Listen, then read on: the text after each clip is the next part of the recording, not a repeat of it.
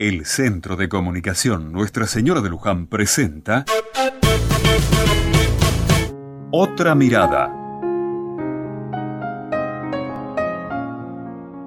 Ayer escuché en la radio algo que no sabía y que me hizo pensar mucho. Te cuento.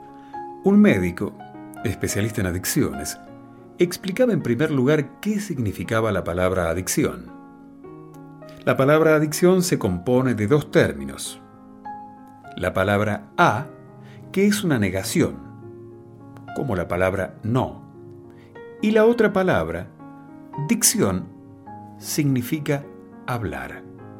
Así, la palabra adicción significa no hablar. Es que quien ha entrado en alguna adicción es porque o bien no ha podido decir algo o no puede decirlo ahora.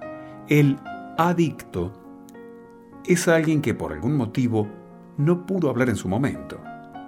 Por eso, contaba este médico, que una de las terapias importantes es lograr que el adicto hable, que pueda contar sus cosas, descargarse.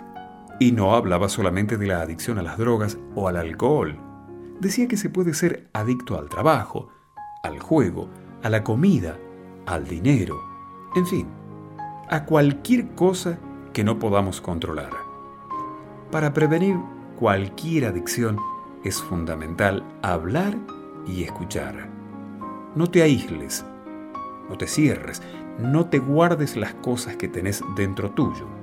Expresa con tus amigos, con tu familia, con los demás lo que te pasa.